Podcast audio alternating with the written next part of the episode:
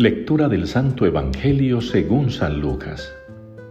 En aquel tiempo el ángel Gabriel fue enviado por Dios a una ciudad de Galilea llamada Nazaret, a una virgen desposada con un hombre llamado José de la casa de David. El nombre de la virgen era María.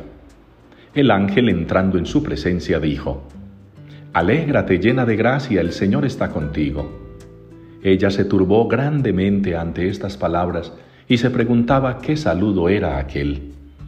El ángel le dijo, No temas, María, porque has encontrado gracia ante Dios. Concebirás en tu vientre y darás a luz un hijo y le pondrás por nombre Jesús. Será grande, se llamará Hijo del Altísimo. El Señor Dios le dará el trono de David, su padre, reinará sobre la casa de Jacob para siempre, y su reino no tendrá fin. Y María dijo al ángel, ¿Cómo será eso?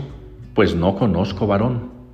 El ángel le contestó, El Espíritu Santo vendrá sobre ti y la fuerza del Altísimo te cubrirá con su sombra.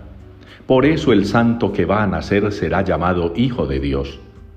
También tu pariente Isabel ha concebido un hijo en su vejez, y ya está de seis meses la que llamaban estéril, porque para Dios nada hay imposible.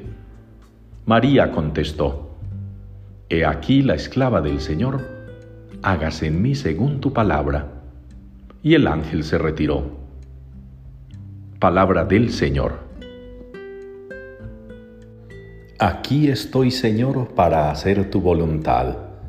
Es la respuesta gozosa a la palabra de Dios en el Salmo 39 en el día en que celebramos la solemnidad de la Anunciación del Señor. Aquí estoy, Señor, para hacer tu voluntad. Y son palabras que de inmediato nos ponen a pensar en la Santísima Virgen María, jovencita, quizás sin experiencia religiosa, seguramente muy devota y orante, seguramente una niña ejemplar, de hogar, casera, dedicada a los oficios propios de su etapa de la vida.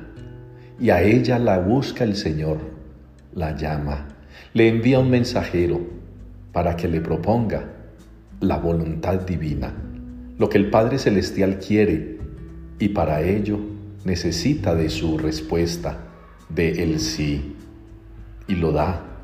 Y esa expresión tan linda, he aquí la esclava del Señor, hágase en mí según tu palabra, es la traducción propia de la Santísima Virgen de ese Salmo 39 que ya había sido escrito antes. Aquí estoy, Señor, para hacer tu voluntad. Y esa es la meta nuestra como creyentes, hermanos, y es el testimonio que nos debería dar hoy la palabra. Hacer la voluntad del Señor.